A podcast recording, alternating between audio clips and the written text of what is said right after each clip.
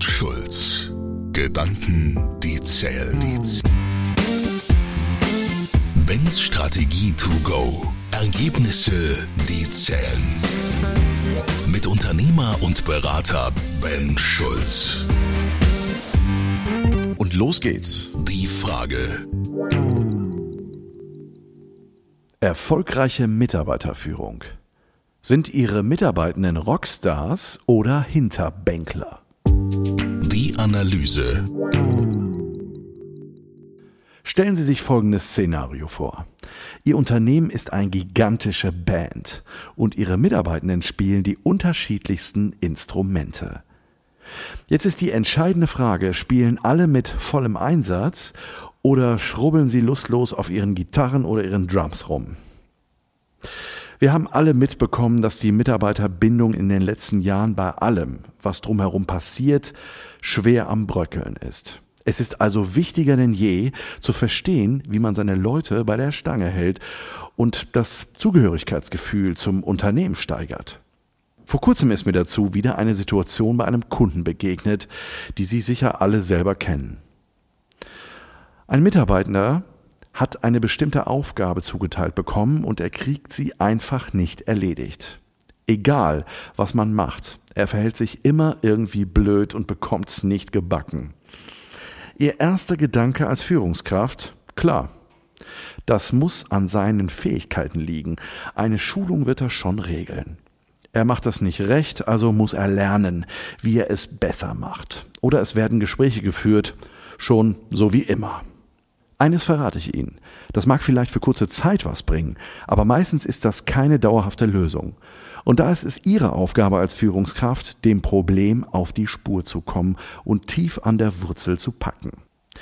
Weil sonst ändert sich nichts und Sie sind wieder nur genervt davon, dass der Angestellte es nicht auf die Kette kriegt und Sie ihm auf die Finger hauen müssen. Schon wieder.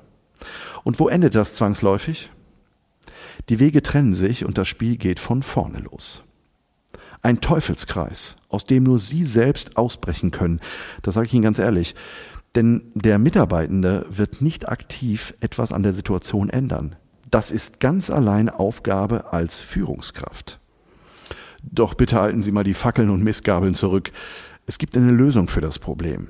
Denn im Hintergrund läuft ja noch eine ganz andere Menge ab, was Einfluss auf das Verhalten der Mitarbeitenden hat. Die Antwort, die zählt. Im letzten Podcast habe ich schon über die logischen Ebenen von Robert Dills gesprochen. Als kleine Wiederholung. Dills unterscheidet in seiner Erklärpyramide für Veränderungsprozesse verschiedene logische Ebenen. Ganz unten steht das Verhalten und die Fähigkeiten. Auf der nächsten Ebene geht es um die Werte und Glaubenssätze, also die Haltung und Einstellung gegenüber etwas. Darauf folgt Identität und Rolle, also wer bin ich? Und die oberste Ebene dreht sich um das Gefühl von Zugehörigkeit oder Purpose, Sinn, Identität.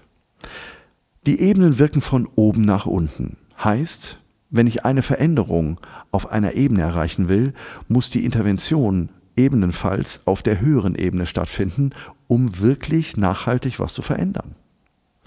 Wenn ein Mitarbeitender jetzt seine Aufgabe einfach nicht erledigt bekommt, versucht man natürlich zuerst das offensichtliche Problem anzugehen, das Verhalten, also die unterste Ebene. Wie schon gesagt, man schickt ihn auf eine Schulung, aber was passiert? Kurzfristige Besserung, dann geht's wieder bergab. Aber Moment mal, hier kommt der Clou. Wir müssen tiefer graben. Leute, es reicht nicht aus, sich nur am Verhalten und den scheinbar fehlenden Fähigkeiten festzubeißen. Schauen Sie noch mal auf die logischen Ebenen, die da drüber stehen, und hinterfragen Sie mal das Warum. Warum ist dieser Mitarbeitende überhaupt hier? Was sind seine inneren Werte und Motive? Warum macht er diesen Job eigentlich? Das beeinflusst total das Verhalten. Warum steht er eigentlich morgens auf und kommt hierher? Ist er eigentlich seinen Beitrag bewusst, den er hier leistet?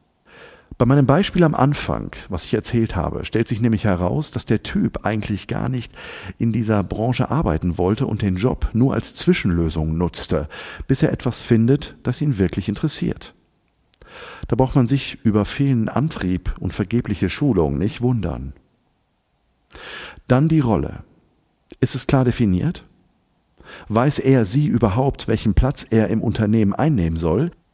Sieht er sich im Vertrieb beispielsweise als jemand, der den Leuten Sachen andrehen will, die sie gar nicht brauchen? Das war nix. Oder ist er überzeugt davon, den Menschen mit dem Produkt ein besseres Leben zu ermöglichen? Oder springt er nur wie ein Flummi zwischen den Abteilungen hin und her? Klar, dadurch lässt sich die Rolle nicht definieren, aber es wird auch schwer, sich irgendwo zugehörig zu fühlen. Das ist die höchste Form von dem, was Einfluss auf das Verhalten hat. Zugehörigkeit. Arbeiten wir gemeinsam auf ein Ziel zu und fühlen uns als Teil des Ganzen, erfüllt uns das mit Stolz. Und woran arbeiten wir lieber als an den Dingen, die uns stolz machen? Richtig, an gar nichts. Wie oft höre ich von einem Bekannten, dass er so stolz ist, bei Audi zu arbeiten und diese und jene Rolle zu erfüllen. Der wacht morgens auf und freut sich darauf, zur Arbeit zu fahren. Wenn aber nun keine dieser Ebenen gegeben ist, braucht eine Führungskraft sich nicht wundern, dass es da clasht. Und dass Schulungen das Problem nicht lösen. Der Mitarbeiter hat schlicht und ergreifend nicht die nötige Sicherheit von seiner Führungskraft bekommen, um richtig im Unternehmen anzukommen. Und so kann er schon gar nicht die Leistung erbringen, die der Vorgesetzte sich von ihm wünscht. Und das ist der Klassiker. Wenn Mitarbeitende nicht so performen, wie wir uns das vorstellen, hat das in vielen, vielen Situationen nichts mit Fähigkeiten zu tun, sondern mit den Beantwortung der Frage aus den oberen drei Ebenen, die ich gerade beschrieben habe. Fazit. Verhalten ist nur die Spitze des Eisbergs oder in diesem Falle halt die unterste Ebene der Pyramide. Wir können nicht über Optimierung der Fähigkeiten gleich davon ausgehen, dass wir ein gewünschtes Verhalten bekommen. Und um so nervtötende Situationen zu vermeiden, müssen wir alle Ebenen im Blick haben. Nur so können wir Mitarbeitende binden und ihnen ein Umfeld geben, durch das sie sich mit dem Unternehmen auch identifizieren und dadurch langjährig loyal und motivierte Mitarbeiter bleiben. Also, an alle Führungskräfte da draußen, lassen Sie uns genau hinschauen, wenn es mal wieder bei den Mitarbeitenden nicht so rund läuft. Fragen an Ben. Ich freue mich in der nächsten Folge auf deine Frage. Fordere mich gerne heraus. Tschüss, bis zum nächsten Mal, dein Ben. Kohl und Schulz. Gedanken, die zählen, zählen. Mit Walter Kohl und Ben Schulz. Weitere Informationen im Internet unter kohlundschulz.de.